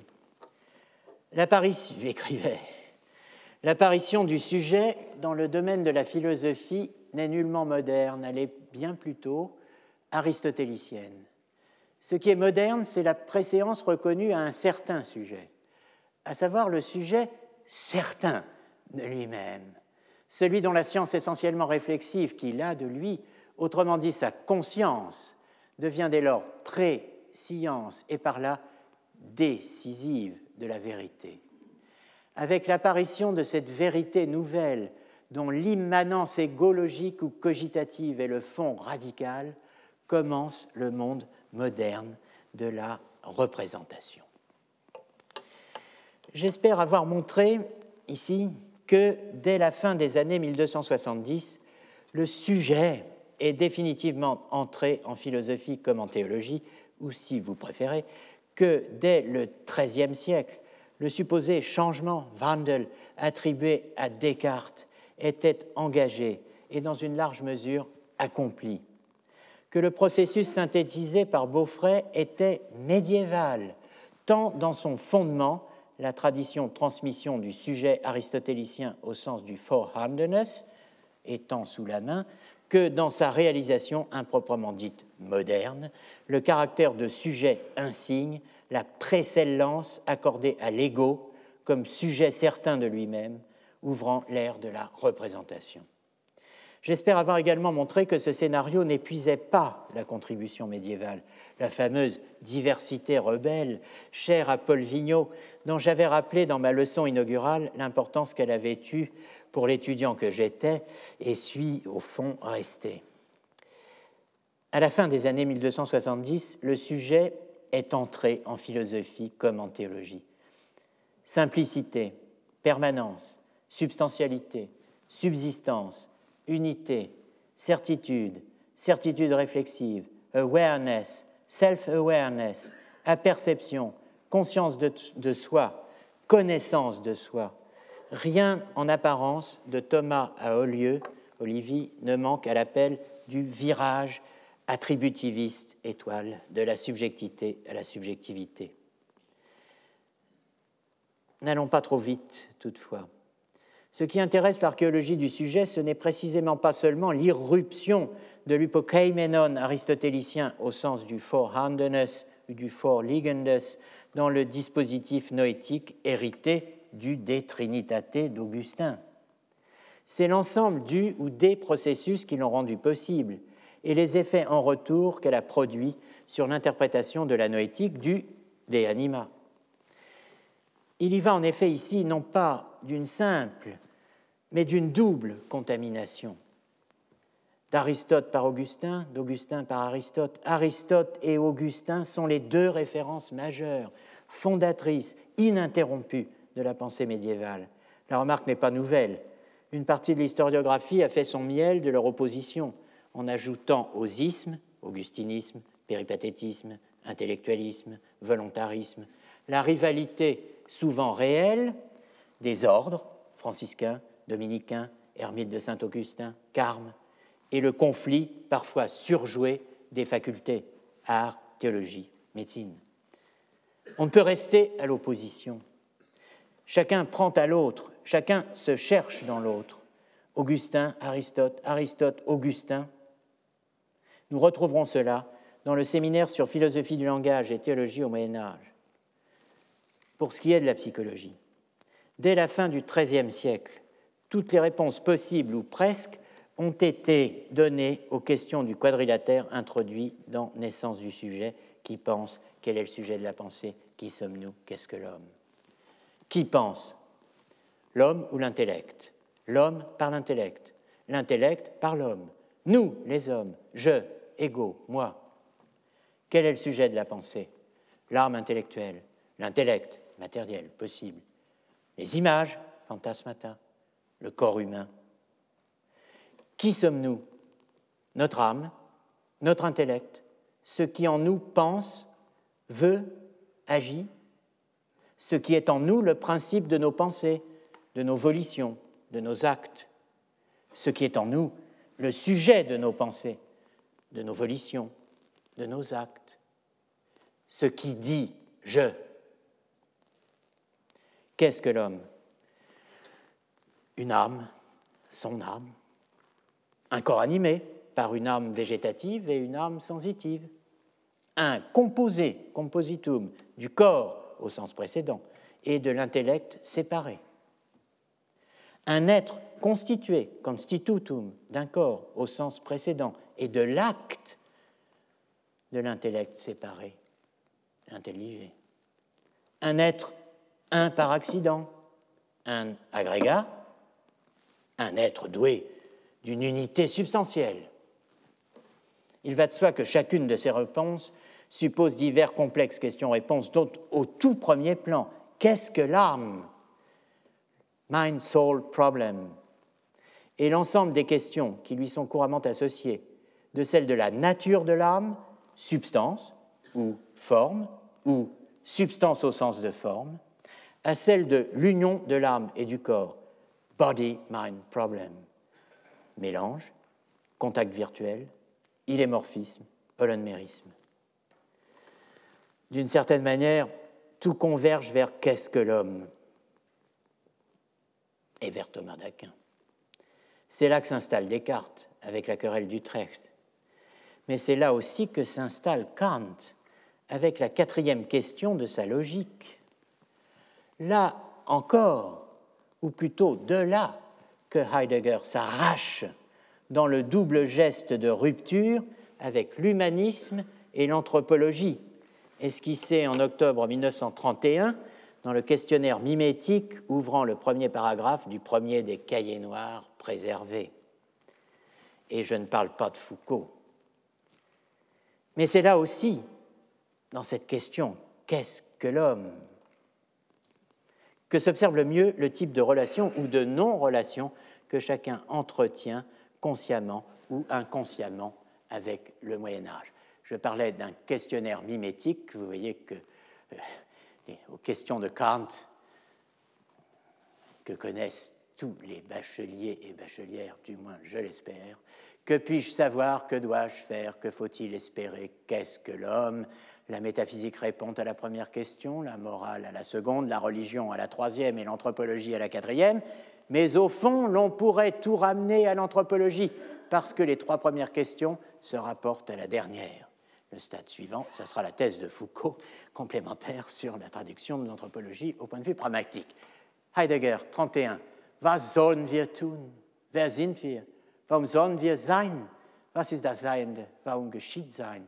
Que devons-nous faire? Qui sommes-nous? Pourquoi devons-nous être? Qu'est-ce que l'étant? Pourquoi l'être advient-il? Aus diesen Fragen aufwärts in Einheit ist das Philosophieren à partir de ces questions, le philosophé se lève, se dresse et vers le haut dans l'unité. Aufwärts, enfin c'est debout là-dedans, quoi. ça fait un peu peur, euh, si j'ose dire. Et d'ailleurs, j'ose le dire. Euh, ni Heidegger, ni Foucault n'ont évoqué la vita nuova. Le cadre où se situe la pensée de Dante, je cite la cosmologie avec ses coordonnées, psychologie, théologie, voire ontologie, le Dante et la philosophie d'Étienne Gilson, l'enseignement de l'Universitas, la condamnation de 1277, Thomas d'Aquin, Siget de Brabant et Étienne Tempier, la doctrine de la double vérité, je cite, premier clivage de la vérité et du savoir, devenu thématique d'opposition pendant tout le développement de la pensée médiévale. Et oui, ce n'est ni Heidegger ni Foucault qui ont évoqué tout cela. C'est Jacques Lacan. Lacan, en 1961-62, dans le séminaire sur l'identification, où se trouve l'interprétation du cogito comme j'être pense et je pense être. En un mot et le séminaire de 1965-1966 sur l'objet de la psychanalyse. Lacan, qui n'étant déjà plus à calembour près, euh, va jusqu'à créer le terme d'enseigneur pour réhabiliter les scolastiques. À lire ces pages, on se dit qu'il eût peut-être mieux valu rester comme Foucault dans la non-relation avec la philosophie médiévale qu'entrer dans cette relation-là. Tout ou presque y est inexact. Mais après tout, on ne demande pas à Lacan de faire de l'histoire. Et ce qui intéresse l'archéologue, c'est de voir comment le Moyen Âge travaille en nous, que nous travaillions ou non sur lui. Au reste, la question qui nous occupait ici n'a jamais été euh, de soumettre tous les discours modernes sur le sujet à un crash test de culture philosophico-théologique médiévale. Le résultat eût été à peu près le même pour tout le monde sur toute la période qui va de la fin des années 1950 à la fin des années 1990. La question était de faire avancer l'entreprise de longue haleine qu'était et est encore la déconstruction du grand récit heideggerien.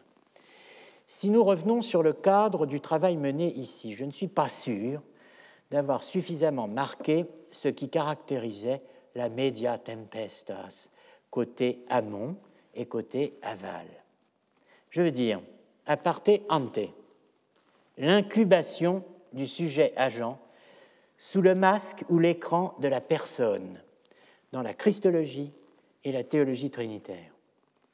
À parte post, l'élision du sujet, que d'aucuns appellent sa mort, au bénéfice de la person, dans la philosophie anglo-américaine moderne, ce que j'ai appelé ailleurs la personnification du sujet, qu'il faudrait peut-être mieux appeler personnification du sujet. La mise en équation du sujet et de la personne en philosophie, mais aussi dans une partie des sciences humaines, comme dans le langage ordinaire, sous la pression des problèmes posés dans le cadre des gender studies, pensez qu'on parle aujourd'hui d'une personne enceinte, c'est réalisé via une entité devenue de plus en plus méconnaissable, de moins en moins perceptible, de moins en moins acceptée, compte tenu de l'exténuation progressive de la culture théologique, sinon de la théologie tout court. L'hypostase, l'hypostasis de la théologie trinitaire et de la christologie. J'ai beaucoup insisté sur cette notion, indispensable à une compréhension archéologique et généalogique du sujet comme sujet de la créacis. Je n'ai pu, comme je l'aurais souhaité, entrer sur le terrain où la confrontation avec Heidegger eût été la plus intéressante et au demeurant la plus nécessaire, la confrontation avec Leibniz, à laquelle Heidegger a consacré autant, voire plus de pages originales qu'à Descartes dès le cours de 1928 sur les fonds métaphysiques initiaux de la logique, métaphysische euh, der Logik, en relation avec Leibniz. Le changement de paradigme qui s'opère à l'âge classique est double. Le passage de l'hypokeimenon au subjectum avec Descartes étant suivi d'un autre passage qui se laisse également entendre en latin, celui de l'hypokeimenon subjectum au suppositum chez Leibniz, suppositum, le nom latin de l'hypostasis. Il y a là matière à des interprétations distinctes. Dans L'impensé de la représentation de Leibniz à Kant, Jocelyn Benoît défend une thèse très argumentée sur l'émergence de la conception anthropologique du subjectum chez Leibniz et non dans la pensée médiévale ou cartésienne. Heidegger lui-même a articulé les deux en distribuant en subjectivité A et euh, petit a, et euh, la reprise de l'idéa comme représentéité et objectualité, et en subjectivité petit b, la reprise leibnizienne de l'energeia comme vis primitiva activa, force primitive active, au paragraphe 26 de Die Geschichte des Seins, texte daté par son éditeur des années 1938-1940. Voyez là-dessus le cours du 20 janvier, février, mars, je compte sur mes doigts, Windows 13, 17, donc euh, pas, euh, oui, euh, pas 1917, mais 2017. Je crois qu'il est juste et qu'il faut le souligner ici pour les réécritures futures de l'histoire de la philosophie médiévale, de souligner que chez Descartes, le subjectum, quasi absent de la prose cartésienne, n'a d'autre fonction théorique que d'argumenter pour ou contre, lorsque Descartes l'utilise, la position d'un substrat unique, corporel, de l'étendue et de la pensée. Le sujet, en un mot, de Hobbes, le sujet hobbesien, conformément au schéma, étendue et pensée, se rencontrent dans un même sujet, le corps.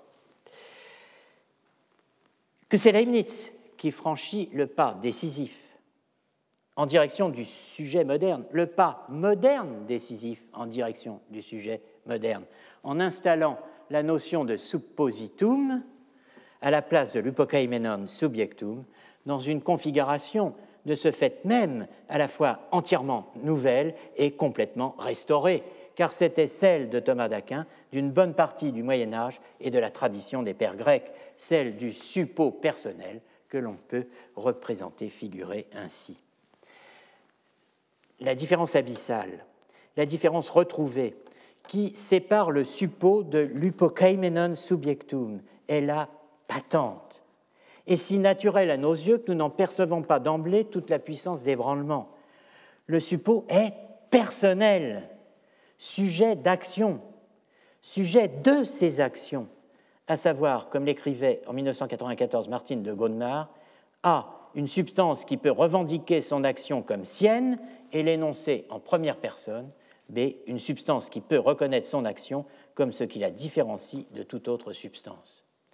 Il ne suffit pas de dire que Leibniz a joué un rôle décisif dans la production et l'articulation de la subjectivité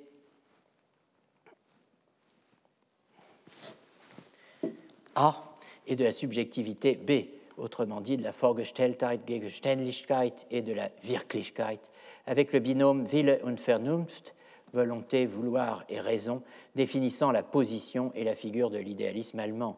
Ce que fait d'ailleurs ici ou là Heidegger, en traitant Leibniz comme une sorte de moyen terme caché tantôt, affiché tantôt, quand l'antimème de son récit historique se fait syllogisme de plein exercice entre Descartes et Kant ou Descartes et Hegel, et en soutenant une interprétation de la généalogie du sujet comme issue, je cite, d'une généralisation leibnizienne du représenté cartésien comme trait fondamental du Dasein. La mutation d'energeia en vis primitiva activa, surtout considérée dans le réseau de la triple mutation d'ensemble où l'inscrit Heidegger, de l'energeia aristotélicienne en actualitas scolastique, de l'upokaimenon en subjectum et de l'idea grec en idea latine, c'est-à-dire Vorstellung, est fondamentale dans la naissance du sujet moderne. Pour en prendre toute la mesure et accéder à sa signification véritable, il faut cependant, euh, je crois, la situer sur le fond du principe qui euh, commande, euh, sur le fond du, principe qui commande l'ensemble du dispositif de la subjectivité, PSA, n'est-ce pas? Principe subjectif de l'action, actiones sunt suppositorum. Les actions appartiennent au suppôt, ce principe sur lequel Michel Fichant, dans un article pionnier, a le premier attiré l'attention. Ce principe est médiéval et c'est autour de lui que j'ai articulé plusieurs intrigues dans ma propre réécriture de l'histoire de la philosophie médiévale. Je le disais dans ma leçon inaugurale, l'histoire de la philosophie est aussi une histoire de principes il incombe à l'archéologie philosophique de reconnaître, d'inventorier ces archaïs, ces principes qui règlent le discours, qui norment le langage et la pensée, et qui conduisent cette dernière, la pensée, à ces objets. J'ai mentionné ici, chaque fois que le peu de temps laissé à l'analyse détaillée d'une question le permettait, quelques-uns de ces principes. La liste dressé en recourant à ces acronymes qui parfois ne facilitent pas le décryptage, surtout quand on a complètement oublié ce que désignaient les lettres, ce qui m'arrive euh, assez souvent. Euh, c'est un phénomène qui est comparable à l'oubli de son code euh, bancaire ou des choses de ce genre.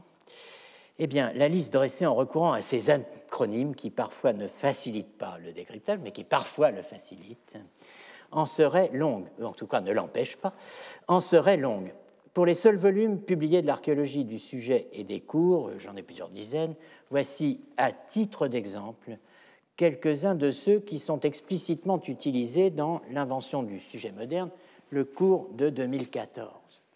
Principe de la limitation subjective de l'accident, accidens non excedit subjectum in quo est. Un accident ne peut dépasser, sortir du sujet dans lequel il est principe de la non-migration des accidents ou principe de la non-migration des qualités, un accident ou une qualité n'émigre pas, ne migre pas d'un sujet à un autre. Principe général de l'attributivisme étoile, l'âme sent et par là sait quel est le principe et le sujet de ses actes. Principe de la connaissance de l'âme par ses actes, P, C, H, H. Anima cognoscitur per actus suos. L'âme est connue ou bien se connaît par ses actes. Par, principe d'Aristote. Bon, là, je ne me suis pas foulé, effectivement. 430 A, 2, 5, l'âme, l'intellect, se connaît comme elle, ou il, connaît les autres choses. Sicut alia. Principe d'Augustin, l'âme ne saurait penser ce qu'elle est comme elle pense ce qu'elle n'est pas. Et enfin, le, un des plus importants de tous, le principe de l'imitation de la toute-puissance divine, cité à plusieurs reprises dans la volonté et l'action. Dieu peut faire tout ce qui ne comporte pas contradiction. C'est contre lui et contre la dictature des premiers principes des Grecs que Léon Tchestov, dans Athènes et Jérusalem, issu d'une critique du livre de Gilson sur l'esprit de la philosophie médiévale, concentre sa dénonciation d'une scolastique qui, à ses yeux, n'est que la continuation médiévale du péché d'Adam, puisqu'elle va jusqu'à soumettre la parole de Dieu et la foi à la, bénédiction du principe de contradiction ou de quelque autre principe aussi immuable et impassible que le euh, principe de contradiction. Voici une autre citation. Les philosophes médiévaux veulent savoir. Autrement dit, se convaincre que ce qui est, non seulement est, mais ne peut être autre qu'il n'est, et doit être nécessairement ce qu'il est. Et ils cherchent des garanties non pas auprès du prophète qui leur a apporté du Sinaï la parole de Dieu, ni même dans la parole même de Dieu. Leur inquiétude intellectuelle ne sera satisfaite que lorsque la parole de Dieu apportée par le prophète obtiendra les bénédictions du principe de contradiction ou de quelque autre principe aussi immuable et impassible que le principe de contradiction. Or, c'est cela précisément que voulait, c'est par cela que se laissa tenter le premier homme quand il tendit la main vers l'arbre de la science. Lui aussi voulait savoir et non croire. Il voyait dans la foi une sorte de diminution, un dommage pour sa dignité humaine, et il en fut certain quand le serpent lui eut affirmé que lorsqu'il aurait goûté au fruit de l'arbre interdit, il deviendrait connaissant comme les dieux. Je le répète, les philosophes médiévaux qui aspiraient à transformer la foi en savoir étaient loin de soupçonner qu'ils accomplissaient encore une fois le geste du premier homme. Les principes fondamentaux des Grecs et la technique grecque de la pensée ont fait leur œuvre. On ne peut croire aujourd'hui pardon, qu'à ce qui est acceptable pour les principes. La foi doit obtenir la bénédiction des premiers principes, et la foi qui n'obtiendra pas cette bénédiction n'a plus droit à l'existence. J'aurais pu faire un cours complet sur PSA, Actiones sunt suppositorum. Les actions appartiennent au suppos. J'aurais pu aussi, et j'aurais beaucoup aimé le faire si j'avais disposé d'un an de plus pour suivre la lecture d'Averroès en direction de Leibniz, comme je l'ai fait très partiellement cette année en direction de Descartes. Chacun a une question philosophique qui le hante. La mienne est celle de savoir si nous sommes les véritables auteurs de nos idées l'un des deux complexes questions-réponses dans lesquels Leibniz fait explicitement intervenir Averroès. C'est dans le cadre de sa controverse avec notre vieil ami Bell, au moment de trancher si notre âme, je cite, forme ou non nos idées, que dans les essais de Théodicée, paragraphe 399, Leibniz enrôle Averroès, déjà invoqué par Bell lui-même, parmi les tenants de l'opinion que, en vertu du principe bellien selon lequel nous ne faisons pas ce que nous ne savons pas comment il se fait, l'âme humaine n'est pas la véritable cause immédiate de toutes ses actions et passions internes, qu'ainsi elle ne produit pas ses pensées et n'est que le sujet passif de l'action d'un intellect universel distinct de notre âme, qui est la véritable cause de nos intellections. Paragraphe 400-401 de la Théodicée. Le paragraphe 402 cite le noyau dur du texte de Bell tiré de la réponse aux questions d'un provincial. Pour réunir en peu de mots toute la force de ce que je viens de vous dire, dit Bell, je remarquerai qu'il est évident à tous ceux qui approfondissent les choses que la véritable cause efficiente d'un effet doit le connaître et savoir aussi de quelle manière il le faut produire. Cela n'est pas nécessaire quand on n'est que l'instrument de cette cause ou que le sujet passif de son action, mais l'on ne saurait concevoir que cela ne soit point nécessaire à un véritable agent. Or, si nous nous examinons bien, nous serons très convaincus, premièrement, qu'indépendamment de l'expérience, notre âme sait aussi peu ce que c'est qu'une volition que ce que c'est qu'une idée. Qu'après une longue expérience, elle n'est pas plus avancée, hein, elle ne sait pas mieux comment se forment les volitions qu'elle le savait avant d'avoir voulu quelque chose. Que conclure de cela?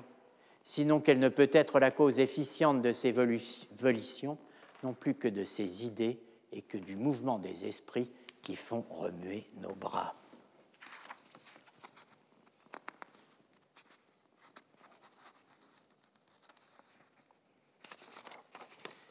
Il faut s'arrêter un instant sur l'argument de Bell.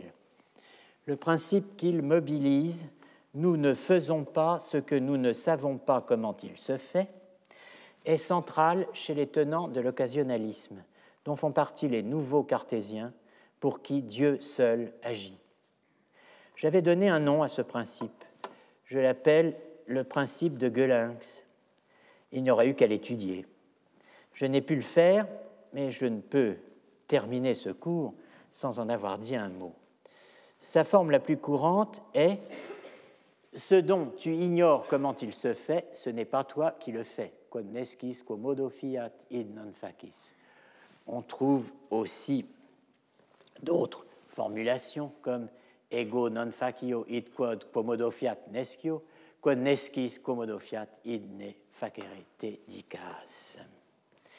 Le maximalisme de son auteur, Arnold Göhlinx, impressionne. Il a impressionné Samuel Beckett, qui a annoté son éthique. Maurice de Wulf le traite de démolisseur et d'iconoclaste.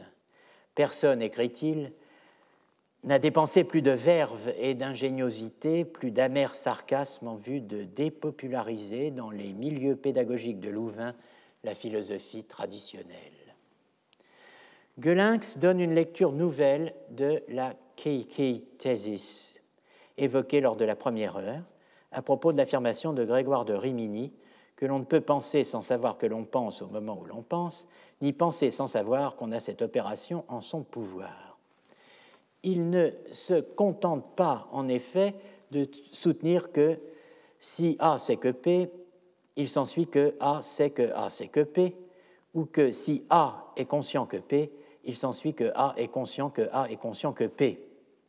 Il soutient que pour que A soit cause de l'état de choses X noté par la proposition P, il faut que A connaisse à la fois l'existence de X et son mode de production. Le corps ne peut produire de changement dans l'âme, l'âme ne peut agir sur le corps. Nous croyons agir sur notre corps et le mettre en mouvement, mais nous n'y sommes pour rien, puisque, comme le veut le principe de Gölinx, nous ne savons pas comment nous produisons le mouvement, en l'occurrence comment il part du cerveau se continue dans les nerfs et atteint les muscles. Seul celui qui sait comment le mouvement se produit, Dieu, agit sur notre corps comme sur les autres corps. On monte ici d'un cran par rapport au platonisme. Pour Platon, l'âme se sert du corps comme d'un instrument. Pour Gölinx, Dieu se sert de l'âme comme d'un instrument pour mouvoir mon corps. Je ne puis rien faire par moi-même, hors de moi. Je ne puis rien faire dans mon propre corps. Je ne suis dans mon ignorance qu'un spectateur du monde et de moi-même, nu et impuissant. Nudus et inermis spectator, deux épithètes lancées jadis par Lactance pour dire la fragilité, la Hilflosigkeit du nouveau-né, nu et sans armes. Pas vestitum, pas armatum, si vous vous rappelez euh, le texte d'Augustin la semaine dernière, et assurément pas chaussé non plus. Le principe de Gelinx est généralement présenté aujourd'hui sous la forme du knowledge principle, comme stipulant que we can only bring about what we know. Une définition standard de KP is if A is a cause of B, then A knows how to bring about B.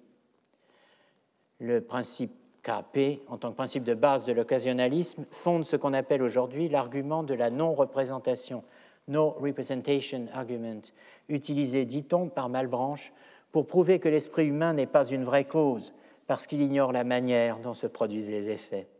Selon Neidler, Gelinx et certains occasionnalistes musulmans, dont Razali, appliquent KP de manière universelle to all cases of genuine efficacy. Leibniz. Leibniz ne se laisse démonter ni par l'argumentation de Bell, ni par le principe sur lequel elle repose, PG, principe de Goelens, nous ne faisons pas ce que nous ne savons pas comment il se fait. À cela, la, la théodicée répond. Mais de dire que l'âme ne produit point ses pensées, ses sensations, ses sentiments de douleur et de plaisir, c'est de quoi je ne vois aucune raison. Chez moi, toute substance simple, c'est-à-dire toute substance véritable, doit être la véritable cause immédiate de toutes ses actions et passions internes. Et à parler dans la rigueur métaphysique, elle n'en a point d'autre que celle qu'elle produit. À chacun son principe. Belle a le principe de Gelinx, quon esquis quon modo fiat id non facis, Leibniz a PSA, actiones sunt suppositorum l'âme produit ses idées. Je suis, nous sommes la cause de mes pensées, la cause de nos pensées. La pensée est une action, une activité immanente, un acte dont je suis le sujet agent. Voilà ce qu'argumente PSA dans le De ipsa natura contre Sturm, Flood et certains cartésiens que rejoignent Bell et Averroès dans les essais de Théodicée. Nier aux choses créées toute action propre et véritable. Soutenir que les choses n'agissent pas, mais que Dieu seul agit en présence des choses et en fonction de leur disposition. Soutenir que les choses ne sont que des occasions, non des causes, et qu'elles ne font que recevoir sans produire, ni rien éliciter elles-mêmes, et aller, comme Cordemois, Laforge et Malbranche jusqu'à retirer toute action immanente aux substances, c'est aller, dit Leibniz, contre la raison, s'opposer au fait irrévocable en doute que l'esprit pense et veut, que nous sommes doués de spontanéité et élicitons en nous, par nous-mêmes, maintes pensées et volontés. C'est nier la liberté humaine et rejeter sur Dieu la cause des maux, c'est s'opposer au témoignage de l'expérience intime de la conscience par quoi nous nous percevons nous-mêmes comme existants et transférer en Dieu sans aucune raison tout ce que nous sommes. La vraie philosophie accorde au contraire à l'esprit humain la force intérieure inscrite en lui de produire des actions immanentes ou ce qui revient au même, d'agir de façon immanente, la force d'agir immanentaire, d'agir vitalitaire, est indissolublement jointe à l'intellect. Nous avons commencé le cours de cette année en traçant le 11 février, jusque chez Leibniz, l'origine de la notion de monopsychisme. Vous avez pu peut-être trouver forcés les rapprochements opérés à cette occasion par Leibniz, lecteur du dictionnaire de Bell, entre Averroès, les nouveaux cartésiens, les mystiques quiétistes et Foekiao, alias Bouddha. Nous voyons à présent ce qui l'animait et le rôle que joue un principe d'apparence si anodine que PSA dans une philosophie complexe de la liberté. nous voyons aussi l'importance que pouvait avoir dans le scénario d'ensemble, dans notre intrigue de six ans, l'attention que nous avions donnée en 2015 au regard pour le moins nuancé posé par Leibniz sur la controverse Hobbes-Bram-Hall. Je vous rappelle, pour fixer les idées, la première thèse de Hobbes et la première thèse de Bram-Hall. La première thèse de Hobbes est Il n'est pas dans le pouvoir présent de l'homme de se choisir la volonté qu'il doit avoir, ce que Leibniz accepte. Première thèse de Bramhall, évêque de Derry, antithétique de la première de Hobbes, est non seulement l'homme est libre absolument pour choisir ce qu'il veut faire, mais encore pour choisir ce qu'il veut vouloir,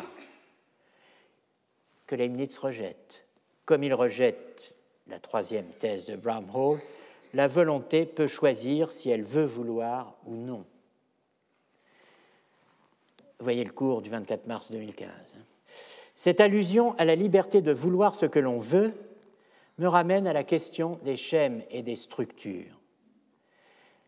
Les, deux cours consacrés à la volonté et l'action et au sujet de la passion ont permis de dégager des schèmes, des structures, avec les carrés du vouloir et du vouloir faire. Carré du vouloir articulant vouloir, ne pas vouloir, vouloir ne pas, ne pas vouloir ne pas, et pour le vouloir faire, vouloir faire, ne pas vouloir faire, vouloir ne pas faire, ne pas vouloir ne pas faire. Ces carrés concernent bien d'autres actes ou états mentaux, notamment le savoir et le croire, et d'une manière plus générale, l'ensemble de la sphère de la pensée et de l'action. Nous avons évoqué certaines de ces combinaisons à propos d'Anselme de Canterbury et, plus près de nous, de Roderick Chisholm.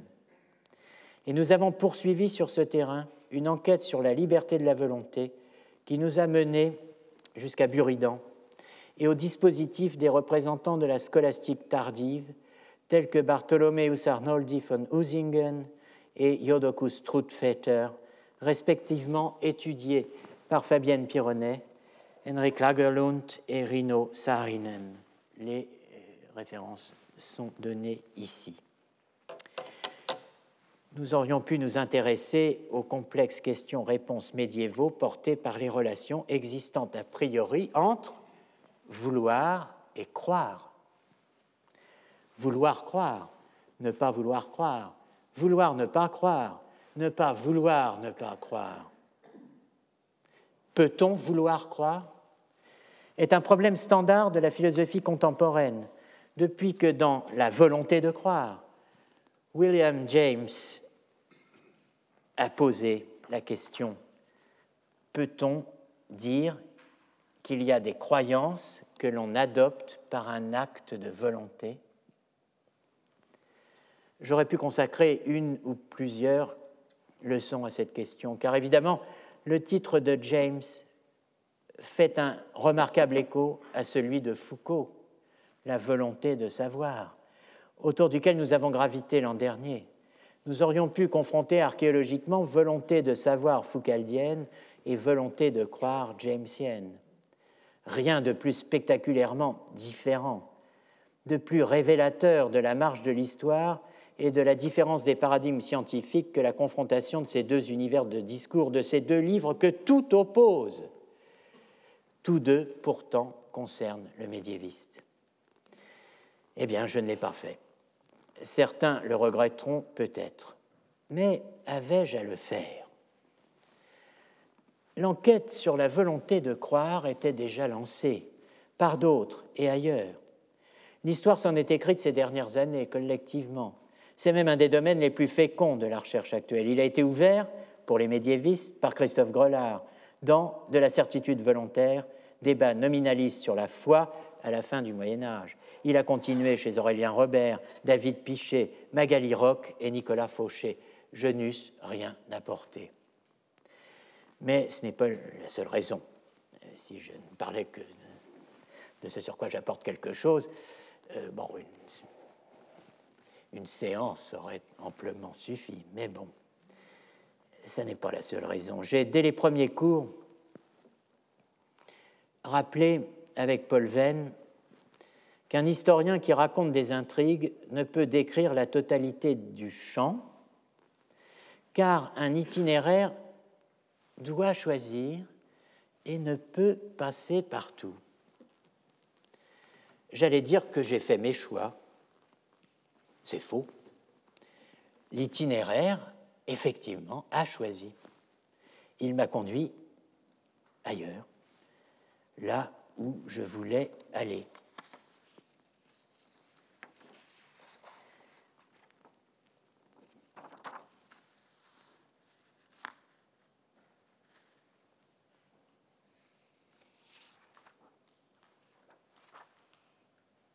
où je croyais vouloir aller.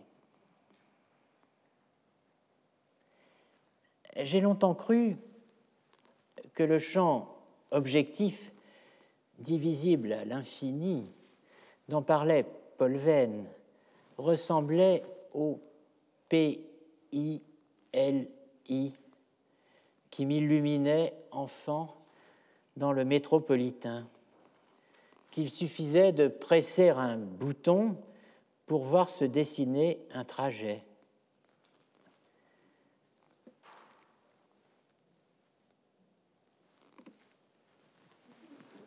J'ai retrouvé l'idée dans les souvenirs dormants de Patrick Modiano. Aujourd'hui, il ne reste qu'une image, celle d'un Français en casquette des années 30 face à la merveille souterraine et une comparaison qui malheureusement s'évente. Il n'y a pas en philosophie médiévale d'indicateur d'itinéraire, panneau indicateur lumineux d'itinéraire, indicateur d'itinéraire. Il faut encore explorer le réseau. On en est là. Alors je suis descendu dans le métropolitain en voie de construction. J'ai fait certains choix. Je n'ai pas choisi mon itinéraire, je l'ai cherché. Et cette année, comme ces 40 dernières années, c'est lui qui m'a choisi et qui m'a conduit là où je devais aller. L'itinéraire passe où il a choisi d'aller. Paul Venn a bien raison. Où cela, direz-vous? Au sujet parlant. À cette relation entre philosophie du langage et théologie, à laquelle je n'ai cessé de me référer à mesure que j'avançais sur la ligne menant de la question du sujet de la pensée à celle de l'unité de l'homme et à cela ou celui ou celle, capable de connecter les deux au lieu le plus central de, leur correspondance. Cette autre figure de la généalogie du sujet qu'est la définition de l'homme comme vivant, animé, doué de logos, anthropos, zoon, logon, econ, et sa traduction latine comme homo, animal, rationnel. Ce qui fait l'unité subjective de l'homme, n'est-ce pas cela d'abord d'être capable d'énoncer en première personne? N'est-ce pas cela qui rend possible l'attributivisme étoile, qui le fonde et qui le réclame à la fois? Le PILI ne prévoit pas de mouvement circulaire. Et pourtant, cette définition de l'homme, anthropos, zoon, logon, econ, nous plonge, dit Heidegger, dans une situation singulière. Je cite, Nous trouvons que le langage est d'abord déterminé à partir de l'essence de l'homme, et ensuite que l'essence de l'homme, inversement, l'est à partir du langage. Que devons-nous faire pour sortir du cercle? Rien du tout, répond-il dans le cours de 1934, Über Logik als Frage nach der Sprache, la logique, je cite la traduction, comme question en quête de la pleine essence du langage. Sprache. Nous ne devons pas trouver la sortie, dit Heidegger, mais au contraire demeurer dans le cercle et mettre en marche ce mouvement tourbillonnant. Et d'ajouter, c'est la particularité propre de la pensée philosophique de se mouvoir dans un tourbillon qui introduit dans le sans-fond. J'avais indiqué le 4 février que je réservais pour la fin les dossiers de philosophie de langage, qu'il faudrait finir par eux pour pouvoir recommencer par eux, afin d'entrer dans, puis de sortir du cercle heideggerien. Eh bien, nous y sommes. Alors, une dernière fois, le tourbillon et le sans-fond. Une dernière fois, euh, la parole du titulaire supposé de la parole, puis plus rien, ici, pour elle, ni pour lui. Le logos. Le logos est sa source, ce à partir de quoi le legain récolte et se recueille. Le silence quel changement est en train de s'opérer qui prépare l'efficace du dernier mot? Le temps qui vient est celui qui déjà me manquait pour finir à 17 heures ce matin, hier, il y a 40 ans. Le temps du silence approche, il sera bientôt là, il est déjà là je vous l'ai dit en commençant, cette leçon n'est pas une leçon de clôture. Tout est déjà clos, toujours. Mais se déclos dans la parole. Le silence a toujours été là, mais il est au cœur de chaque phrase. La parole ne tient que par lui. Je vais donc y rentrer. Euh, mais j'en ressortirai changé la semaine prochaine 1er avril, la bonne blague, pour un séminaire en duo avec Madame Irène Katache. Et une dernière, une toute, toute dernière fois, les 20 et 21 mai, pour la seule, la véritable leçon de clôture de cette chaire. L'intervention de celles et ceux qui, faisant le présent et l'avenir de l'histoire de la philosophie médiévale, viendront présenter leur propre travail, leurs objets, leurs projets dans une sorte de cœur final. Ils, elles, répondront à la question Où va la philosophie médiévale dont j'avais fait le titre de ma leçon inaugurale. Ils, elles diront où elle est, où elle en est. La parole sera leur, elle sera collective et appropriable, approprié singulièrement. C'est la plus belle chose qui puisse arriver à un avéroïste que de recevoir une telle parole. Grâce à elle, le PILI se rallumera peut-être.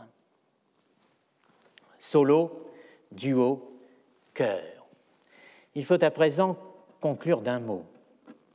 Un mot seulement pour vous remercier, mesdames et messieurs, d'avoir suivi ici ou à distance cet enseignement.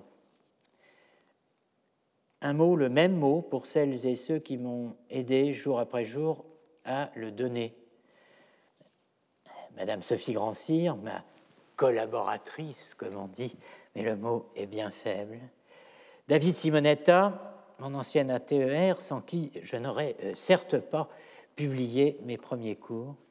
Angela Beatriz Avalos de Soto, qui organise nos colloques, nos manifestations et nos quelques moments de sociabilité.